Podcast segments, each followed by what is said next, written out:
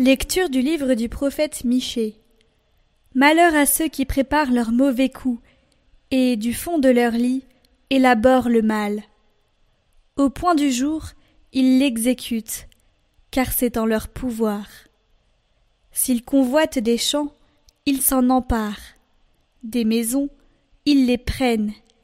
Ils saisissent le maître et sa maison, l'homme et son héritage. C'est pourquoi ainsi parle le Seigneur.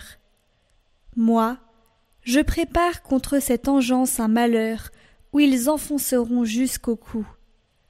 Vous ne marcherez plus la tête haute, car ce sera un temps de malheur. Ce jour-là, on proférera sur vous une satire, et l'on entonnera une lamentation. On dira Nous sommes entièrement dévastés.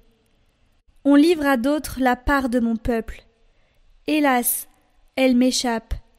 Nos champs sont partagés entre des infidèles. Plus personne, en effet, ne t'assurera une part dans l'assemblée du Seigneur.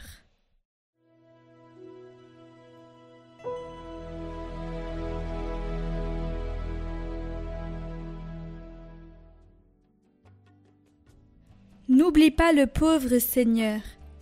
Pourquoi, Seigneur, es-tu si loin? Pourquoi te cacher au jour d'angoisse? L'impie, dans son orgueil, poursuit les malheureux.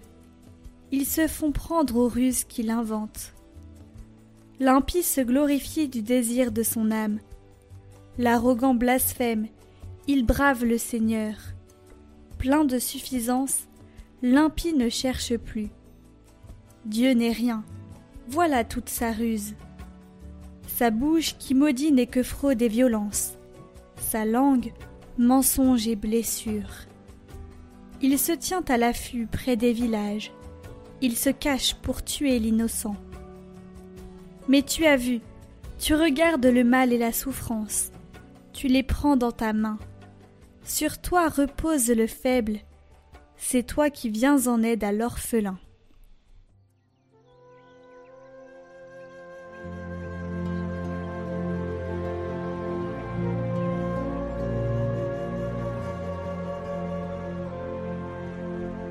Évangile de Jésus-Christ selon Saint Matthieu. En ce temps-là, une fois sortis de la synagogue, les pharisiens se réunirent en conseil contre Jésus, pour voir comment le faire périr. Jésus, l'ayant appris, se retira de là. Beaucoup de gens le suivirent, et il les guérit tous. Mais il leur défendit vivement de parler de lui. Ainsi devait s'accomplir la parole prononcée par le prophète Isaïe, Voici mon serviteur que j'ai choisi, mon bien-aimé en qui je trouve mon bonheur. Je ferai reposer sur lui mon esprit. Aux nations, il fera connaître le jugement. Il ne cherchera pas querelle. Il ne criera pas. On n'entendra pas sa voix sur les places publiques. Il n'écrasera pas le roseau froissé. Il n'éteindra pas la mèche qui faiblit jusqu'à ce qu'il ait fait triompher le jugement. Les nations mettront en son nom leur espérance.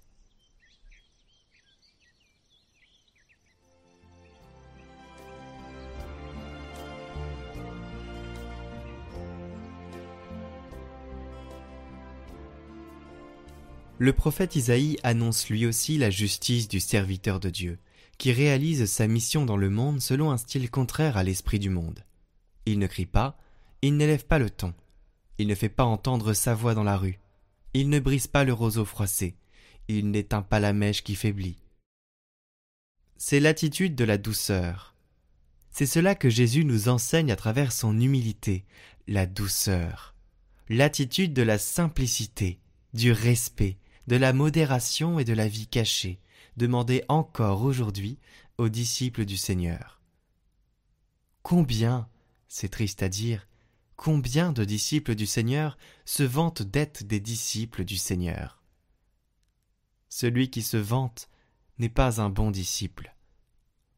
Le bon disciple est humble, doux. C'est celui qui fait le bien sans se faire remarquer.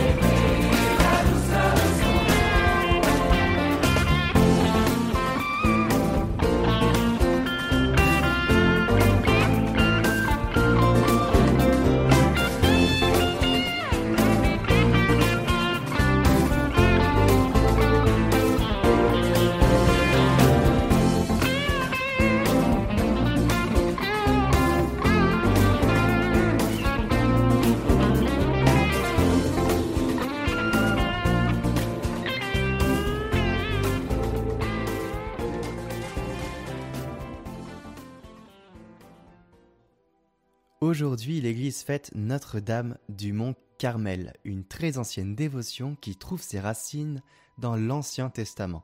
Cette dévotion mariale, et c'est un cas unique, plonge ses racines neuf siècles avant la naissance de la Vierge Marie.